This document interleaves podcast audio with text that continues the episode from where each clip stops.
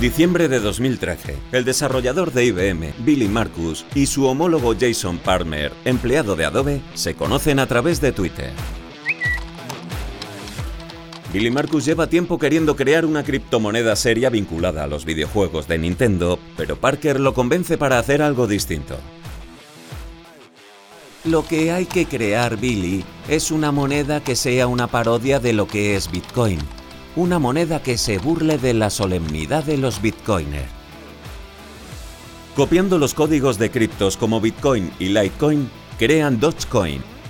En un principio Dogecoin subió un 300% para luego desplomarse. Y así siguió subiendo y bajando durante años. Una montaña rusa. En 2015, Marcus, harto de Dogecoin, que había sufrido varios ataques de hackers, decidió vender sus criptos recibió 10.000 dólares con los que se compró un Honda Civic usado. Hoy Dogecoin tiene una capitalización de 86.000 millones de dólares, mientras que Honda Motor Corporation vale 54.000 millones.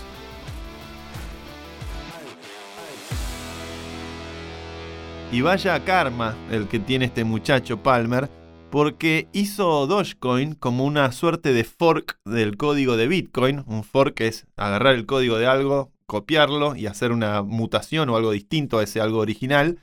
Y él agarró el código de Bitcoin y hizo una versión absurda del Bitcoin. Dijo, bueno, vamos a usar el, Doge, que es un meme gracioso, la carita del perrito, que en ese momento y, y ahora todavía está de moda. Lo vamos a llamarlo Dogecoin iba a tener como emisión infinita, donde se van a generar 10.000 Doge por segundo a perpetuidad para siempre, y simplemente lo vamos a hacer para demostrar lo absurdo que son las criptomonedas. Y lo hizo con enojo, este Jackson Palmer, que de hecho le mando un saludito porque me tiene bloqueado en Twitter como, como, todo cínico de las criptomonedas, me tiene bien bloqueado, pero le salió el tiro por la culata porque la gente empezó a adoptar el Doge como este, este chiste, este ongoing joke de, la, de esta criptomoneda que a priori obviamente se ve como algo absurdo, pero detrás de un meme nos podemos escudar. O sea, podemos coordinarnos muchísimas personas. Y te voy a dar un ejemplo que fue bastante notorio a principios del 2021, como un montón de inversores activistas se escudaron detrás de la idea de levantar una acción como la de GameStop. Y ese activismo eh, que se escuda detrás de un meme, detrás de una idea, porque un meme definitivamente no es más que eso, una idea, hizo que, por ejemplo, bueno, la acción de GameStop levantara y se capitalizara muy agresivamente, pero también hizo que esa comunidad interesada en mantener el legado de esa empresa se conociera, se coordinara y al poder usar redes digitales y poder coordinarse detrás de una idea, pueden generar el efecto económico que, generaron. Lo mismo ocurrió con Dogecoin. Dogecoin tiene un gran influencer porque para poder ser viral hay que tener focos de contagio y encontraron un gran supporter en Elon Musk, ni más ni menos, que es claramente una de las personas más influyentes del mundo, que cada tanto tira memes de Doge, tira memes de, de Dogecoin, hasta está pensando plotear uno de sus cohetes con Doge. Y mucha gente trata de, tratar de explicarle que está apoyando un chiste, eh, algo que arrancó como un chiste, pero él se lo está tomando bastante en serio, a tal punto que la capitalización de mercado de Dogecoin llegó a los 80 mil millones de dólares. Es eh, un número inaudito eh, para ser una moneda cuya único fundamento es el poder de un meme.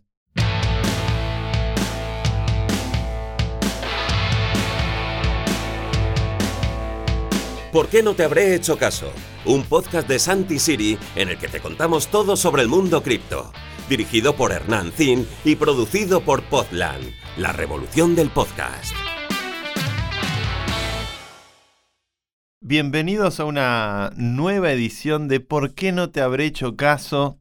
El nuevo podcast donde estaremos hablando de cripto puro y duro. Denle el clic al link de follow o de seguir al podcast en las diferentes plataformas en las que estamos, porque vamos a ir hablando de cripto a lo largo de todo el año, vamos a ir recorriendo semana a semana las noticias de lo que está ocurriendo y hoy vamos a hablar de meme coins.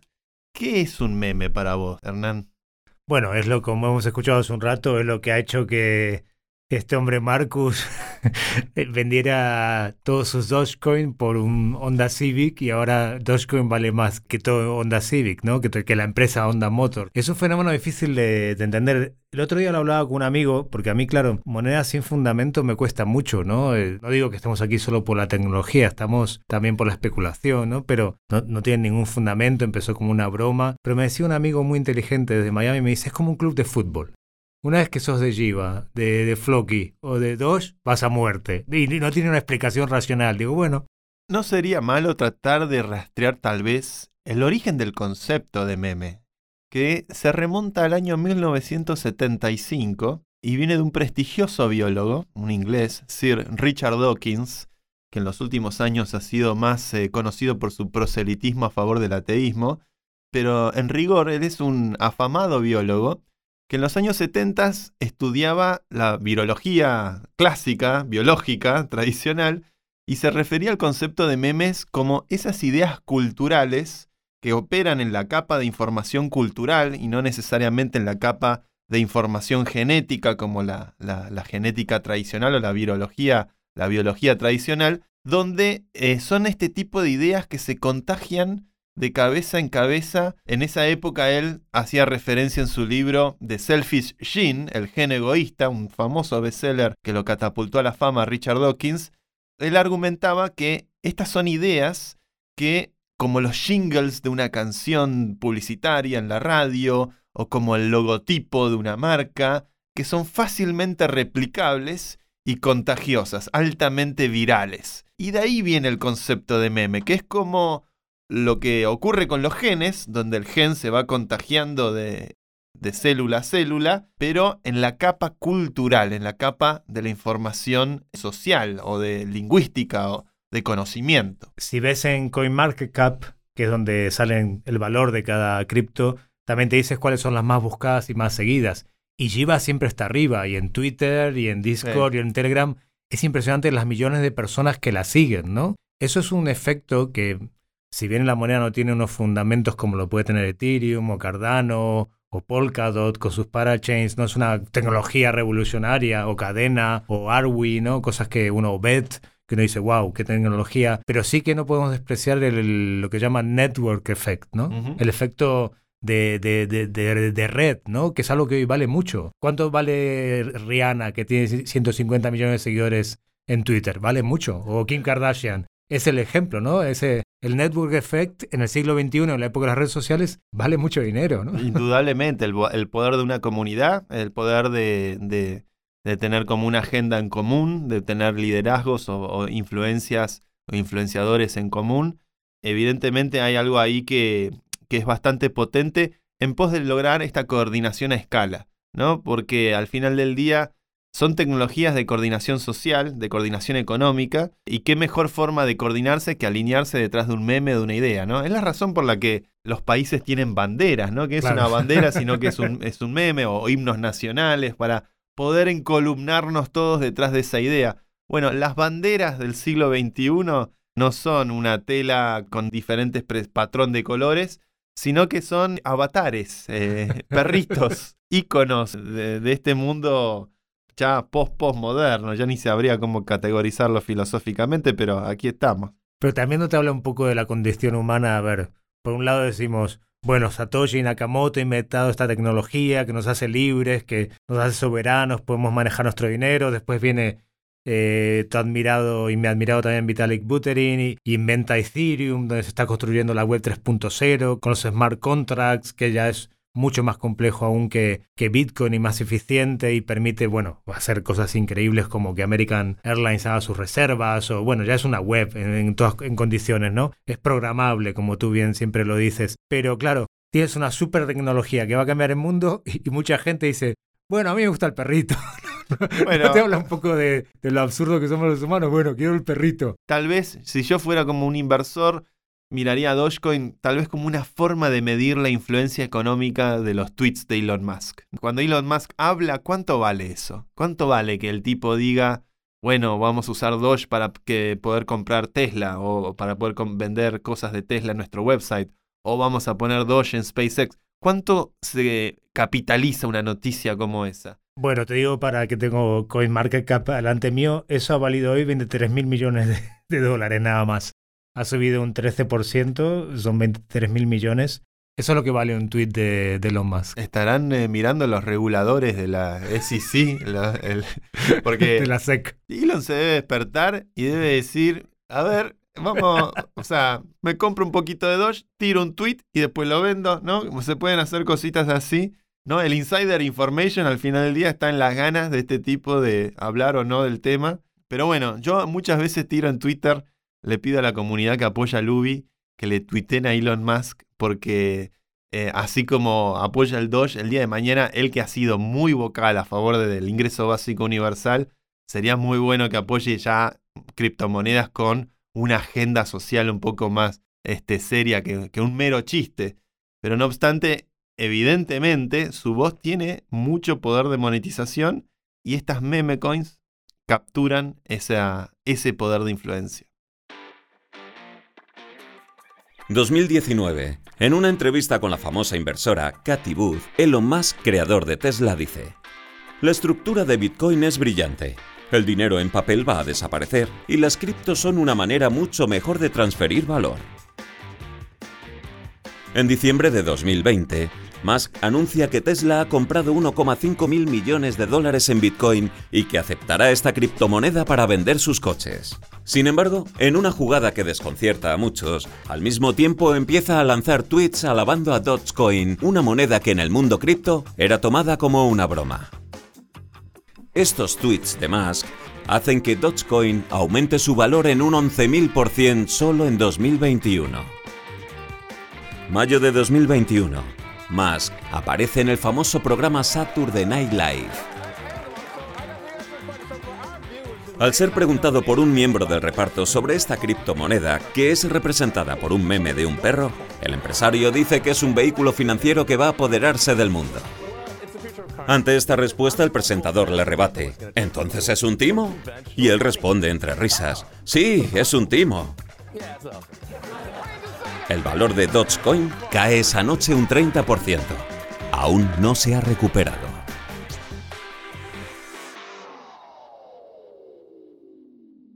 Bueno, Elon Musk es un hombre brillante, pero también es un hombre que le gusta provocar, ¿no? Y que Pero algo, algo que tiene Musk es que para él el humor es importante.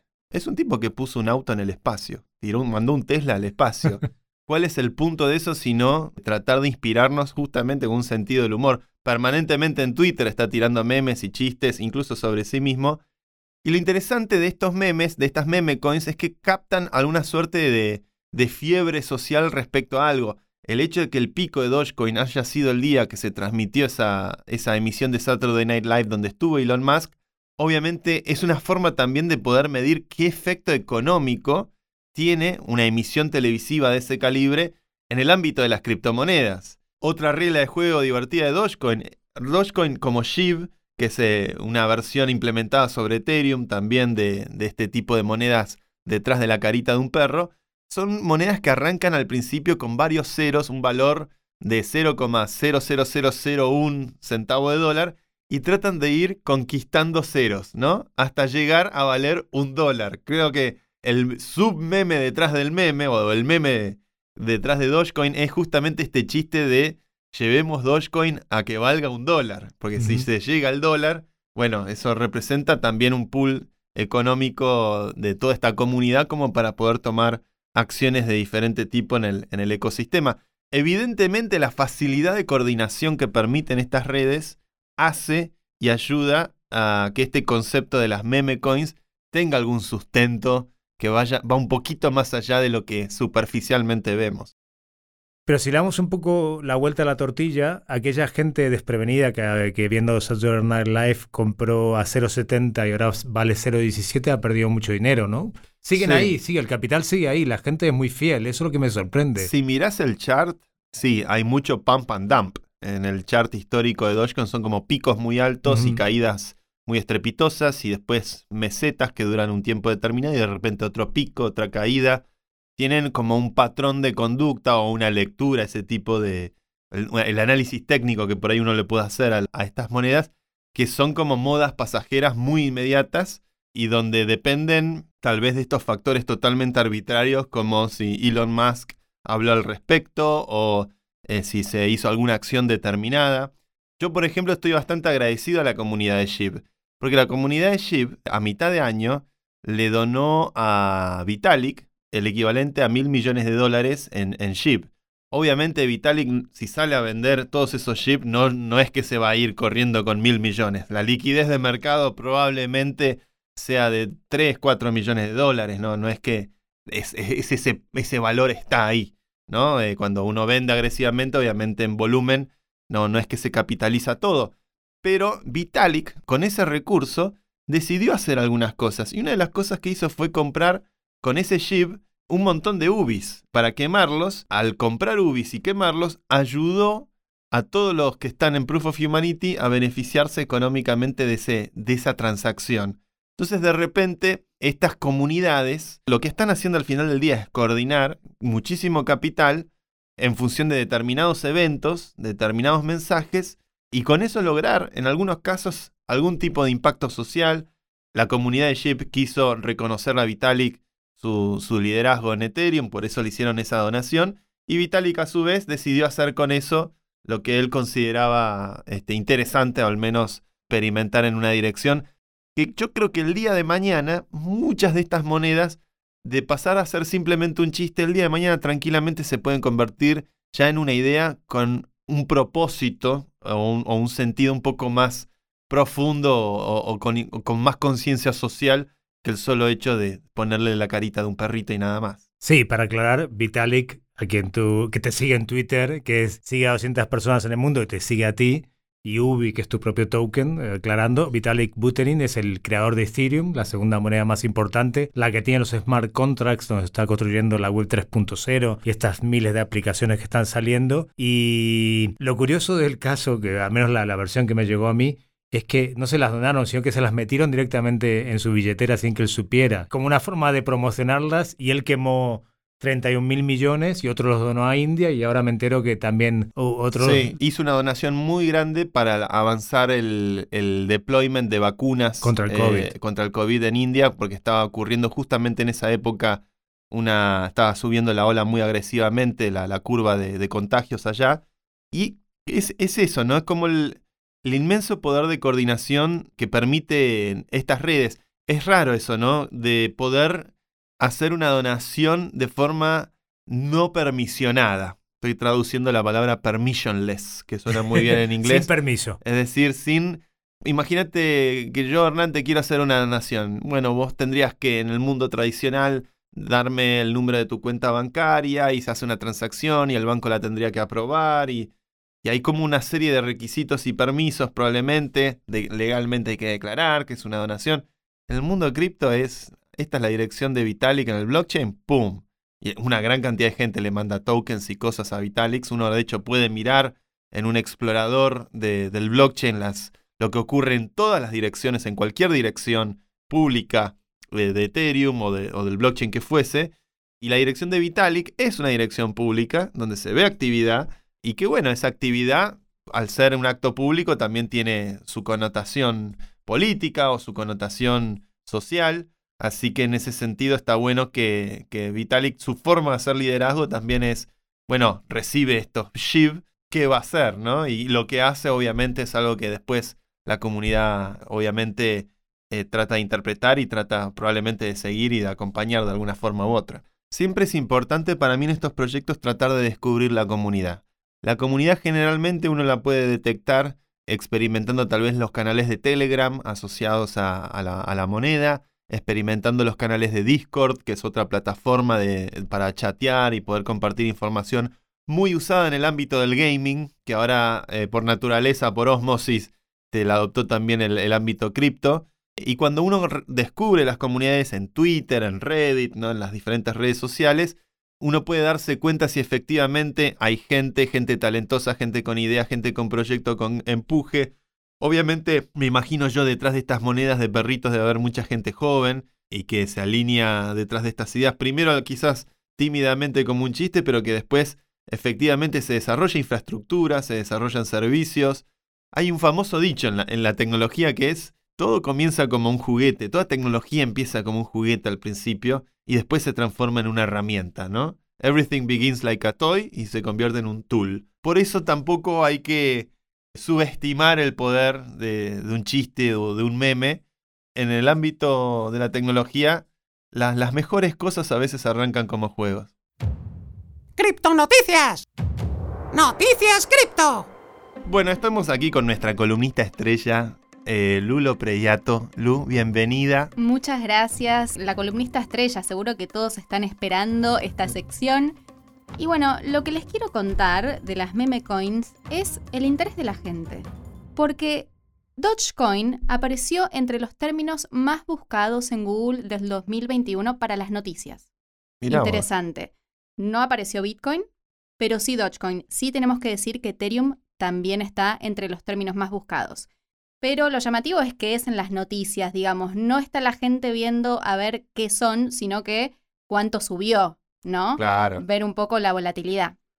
Por otro lado, Dogecoin y Shiba Inu quedan fuera del top 10 de las criptomonedas con mayor mercado en el mundo. ¿Se lo esperaban a eso? Bueno, son, son subidones y bajones. El que hayan llegado al top 10 ya también habla de, de, bueno, que es una etapa delirante. Como decía Charlie García, yo quiero ver muchos delirantes por ahí. A ver, que sea noticia no, no me llama la atención. Elon Musk se encarga bastante de ponerlo en los titulares y de hablar. Eh, Elon Musk tiene algo que no sabes si te está hablando en serio o si se está cagando de risa con todo lo que dice. Este, y esto de Dogecoin es intrigante, pero hasta la fecha habla muy en serio.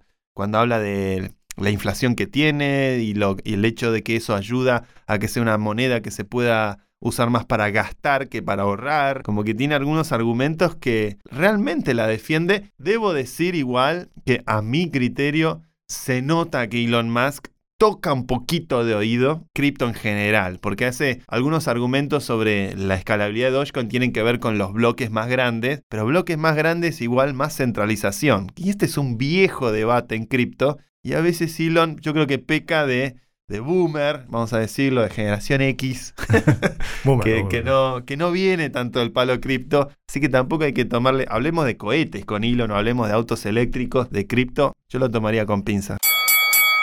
Esta noche en Cripto Combates, una de las peleas más esperadas. Desde Buenos Aires, la gran esperanza del mundo cripto, Santiago City. Nacido en Sudáfrica, el eterno emprendedor y una de las personas más ricas del mundo, Elon Musk. Lo que les venía a contar también es que Elon Musk, bueno, fue elegido como personaje del año por la revista Time y allí dio una entrevista y defendió Dogecoin y habló de que las transacciones pueden usarse más que aquellas de Bitcoin. ¿Por qué? Porque el costo por transacción en Bitcoin es alto y en Dogecoin no. Ahí hay una engaña pichanga, Elon. Mira, Elon, yo te quiero un montón. El Tesla me parece claramente una de las maravillas del mundo. Pero cuando uno usa un blockchain es como usar una autopista. Y si no, hay, autos en la autopista, el costo de usarla va a ser muy bajo. Ahora, si hay muchísimos autos, quiere decir que hay poco espacio, por lo cual ese espacio cotiza cada vez más alto para poder ocupar ese lugar. Bitcoin es costoso de usar porque tiene muchísima demanda, lo mismo ocurre con Ethereum, una demanda que crece cada vez más para una cantidad de transacciones por segundo relativamente limitada y bloques relativamente pequeños para garantizar que la red se mantenga descentralizada. Si los, bloques de la cadena fueran muy grandes, quiere decir que muy poca gente con muy buen hardware tendría más ventaja que mucha gente con hardware eh, normal, promedio. Sí, es verdad, puede ser que usar una, hacer una transacción en Doge sea más barato y tenga más espacio en los bloques, pero tiene muchísimos menos usuarios que Bitcoin o que Ethereum y la escalabilidad no se resuelve haciendo autopistas más anchas, porque tarde o temprano esos carriles también van a verse ocupados por la demanda futura que seguramente emergerá a medida que estos ecosistemas crezcan. La escalabilidad tiene que ver con soluciones más sostenibles a largo plazo de ingeniería, como generar múltiples autopistas o múltiples carriles eh, que se especializan y optimizan para determinados tipos de paquetes que tal vez eso tiene que ver con la agenda de desarrollo hacia adelante de Ethereum o de otras cadenas que están dando vueltas. Así que ahí es donde a mí me da la sensación de, que Elon está diciendo basic shit. Obviamente hay que escucharlo. Recordemos que Elon Musk, antes de todas estas últimas aventuras de los últimos años, fue uno de los cofundadores de PayPal, que fue uno de los primeros intentos de hacer dinero electrónico de hacer pagos a, través de, Internet, pero eh, mucha, mucha agua ha corrido bajo el puente desde la época fundacional de PayPal, año 99-2000, época de la burbuja.com, hace ya más de 20 años. La conversación está en un nivel un poquito más avanzado, pero bueno, nadie puede ser cinturón negro en todas las materias, está muy bien igual la voluntad en querer aprender y la voluntad también de querer compartir y enseñar ideas sobre, sobre el tema. Esta es la criptopalabra de la semana. ¿Intentaste alguna vez, viste, cuando pones una mesa y tenés todos los cubiertos, los vasos y agarrar el mantel y tirar fuerte así y que queden los vasos? He hecho muchas estupideces en mi vida, pero esa no. Esa exactamente no. Pero bueno, lo podemos intentar más tarde, sí. A mí la metáfora de rag pull, como tirar de la alfombra, vendría a ser, ¿no? Como me hace, me hace acordar a esa imagen, no sé por qué. Pero tiene que ver el rag pull en el mundo de las criptomonedas. Es cuando mucha gente está llegando al baile, ¿no? Y empieza a comprar, a comprar, a comprar. Y de repente una gran ballena, que suele ser a veces el generador de una estafa, decide, ¡pum!, salir corriendo con los fondos de todos los que compraron sin saber que estaban entrando en una estafa.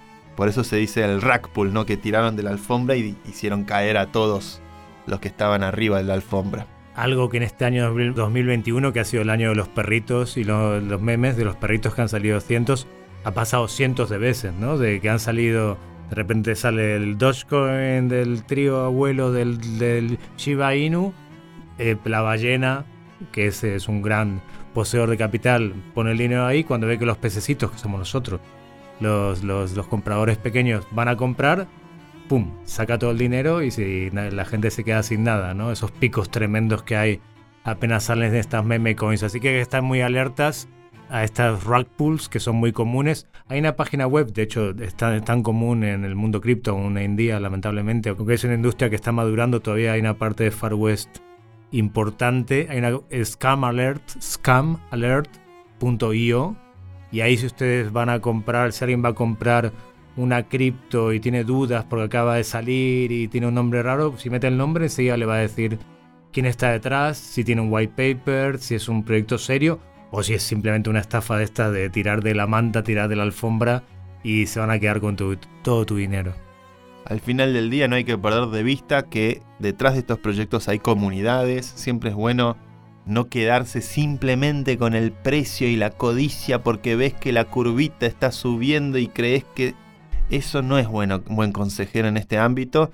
Creo que al final del día lo fundamental es descubrir si hay una comunidad real, con gente haciendo proyectos, construyendo cosas. Los mejores proyectos de criptomoneda que yo conozco son aquellos donde hay builders, constructores, hacedores gente que agarra esa moneda y decide construir algún servicio, alguna herramienta, algo que contribuye al bienestar de toda la comunidad que decide apostar por esa idea, por esa criptomoneda. Y esas, comunidades son personas reales, o sea, al final del día detrás de cada avatar, cada, mm, eh, nombrecito en cada chat, tiene que haber personas reales de carne y hueso con, con verdadero eh, apego emocional a estos proyectos y sí, eh, tratemos de escapar de, muchas, lamentablemente, las, muchas estafas oportunistas que aparecen en estos ecosistemas que, que no, no, dejan una buena reputación a veces a, lo que es cripto. Y a eso, eso se arregla fácil, no solo con Scam Alert, sino que tú, por ejemplo, a mí me gusta mucho Avalanche, vas a la página web de Avalanche, AVAX es el ticker, y te fijas quién está detrás, si hay empresas como Pantera invirtiendo, grandes fondos de inversión, quién es el equipo que está detrás, ves el white paper. Hay que hacer, hay que hacer la, el due diligence siempre, ¿no? Que es, antes de comprar algo, fíjate que estás comprando, fíjate quién está detrás, fíjate cuáles son los, lo que se llama tokenomics, ¿no? Qué parte, cuando sale la, la cripto, qué parte va para los desarrolladores, qué parte va para publicidad, cuánto tiempo va a estar eso como las acciones, ¿no? Cuando hay una sale una, una empresa a bolsa, cuánto tiempo tienen para venderlo o no. Eh, bueno, hay, son todas cosas que tener en cuenta antes de comprar porque mucha gente este año se ha dejado mucho dinero en perritos.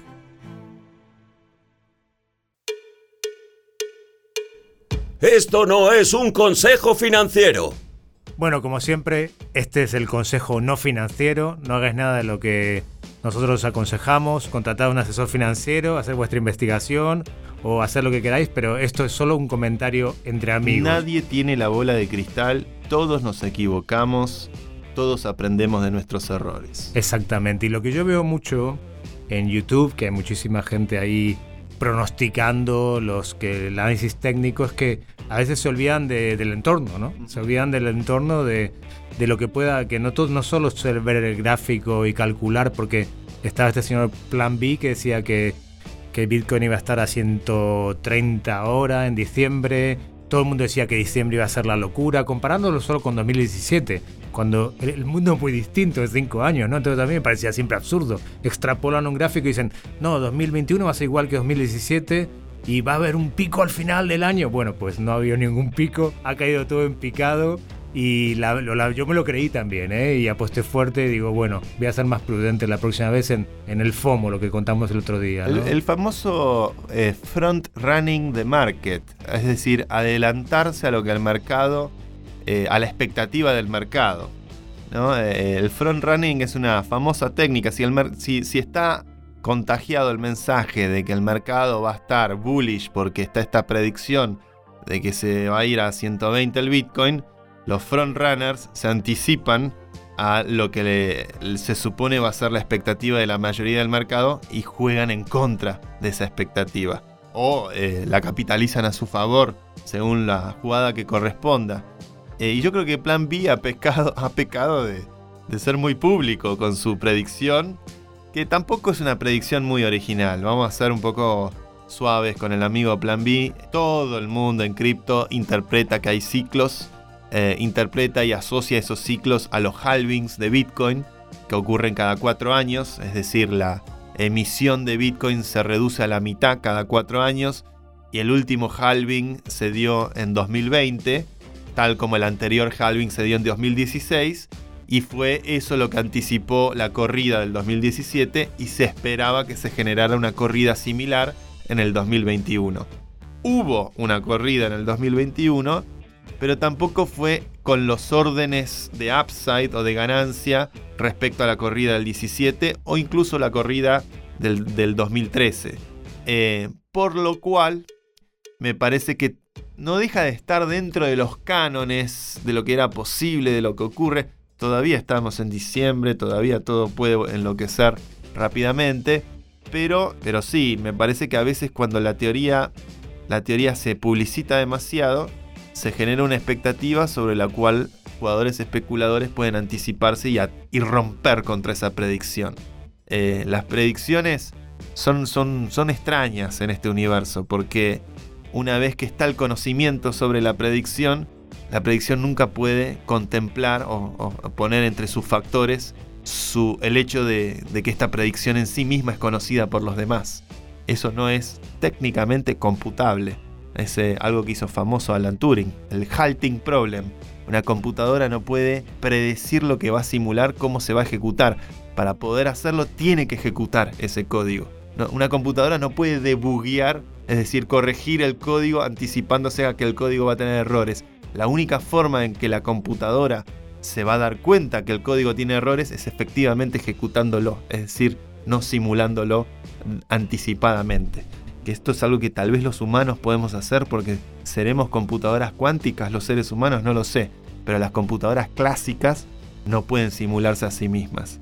Y eso para mí explica un poco también las predicciones, como cuando la predicción ya es Vox Populi, la predicción no puede contemplar el hecho de que los demás tienen la expectativa y no puede cotejarse a sí misma la propia predicción. Si usted que está escuchando ahí del otro lado entendió algo de lo que dije, realmente lo felicito porque a mí también me costó entenderlo. Se puede rebobinar y se puede volver a poner play y tal vez tenga sentido la segunda vez que lo escucha. Y si no se entendió, bueno, yo tampoco me entiendo a mí mismo muchas veces. También, también a ver, puede ser eh, self-fulfilled pro- prophecy, ¿no? Que a veces se puede dar el Esa es la efecto contrario. me gusta eso. sí, que una tanta gente cree que va a subir y promete que va a subir que al final sube, ¿no? Pero en este caso Bueno, no se ha dado. Ese ¿no? es el poder de los memes, ¿no? El self-fulfilling prophecy. ¿no? Exactamente. Vamos como Bitcoin 21 millones es un meme, ¿no? 21 millones y ni uno más. 21 millones y ni uno más. Se repite, se repite y se repite. Por eso mucha gente dice que Bitcoin es un meme coin también. Los 21 millones es el atributo por excelencia del meme. de, de Bitcoin. Y ese meme instala en la idea a la gente, la, oh, va a haber 21 millones. Y si somos 7 mil millones de humanos, dividido 21 millones, entonces, y ahí arranca ¿no? el, efecto contagio. Y la razón tal vez de por qué los memes valen lo que valen.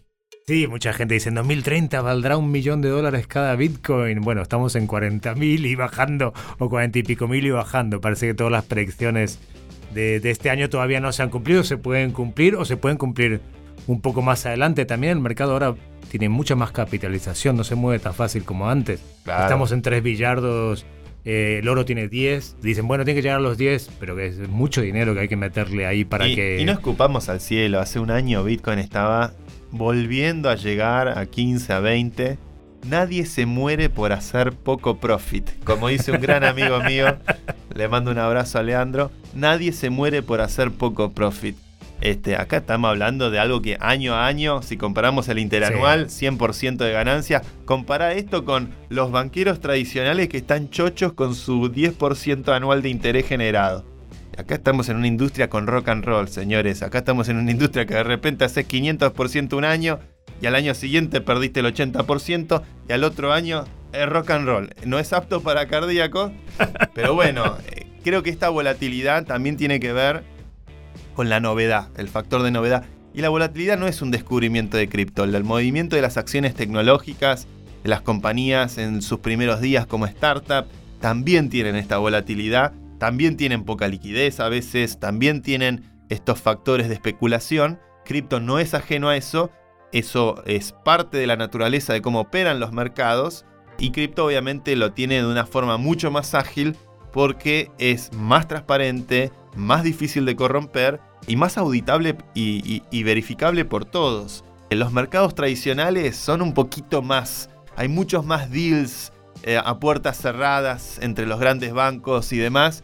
Aquí es más difícil hacer ese tipo de acuerdos porque todo lo que ocurre en el blockchain está transparentado y es auditable y se ven los movimientos de- de dinero, lo cual ayuda a la legitimidad, ayuda a la confianza de estos sistemas, pero bueno, evidentemente también ayuda a, este componente especulador que contribuye a su modo a generar estas fluctuaciones de valor y de precio que al final para lo que sirve es para instalar y ayudar a desarrollar la infraestructura necesaria para que el día de mañana tengamos más servicios y mejores cosas. En teoría, eso es lo que propone el capitalismo, queridos amigos. ¡Ánimo! ¡Saldremos de pobres con esto! Si te ha gustado este podcast y quieres más información, síguenos en nuestras redes sociales arroba somospodland o en nuestra web podland.com y no olvides darle al botón seguir para enterarte de nuevos episodios. Producido por Luciano Pozzi. Investigación Lucía Lopreyato. Diseño de sonido Sergio Corredor.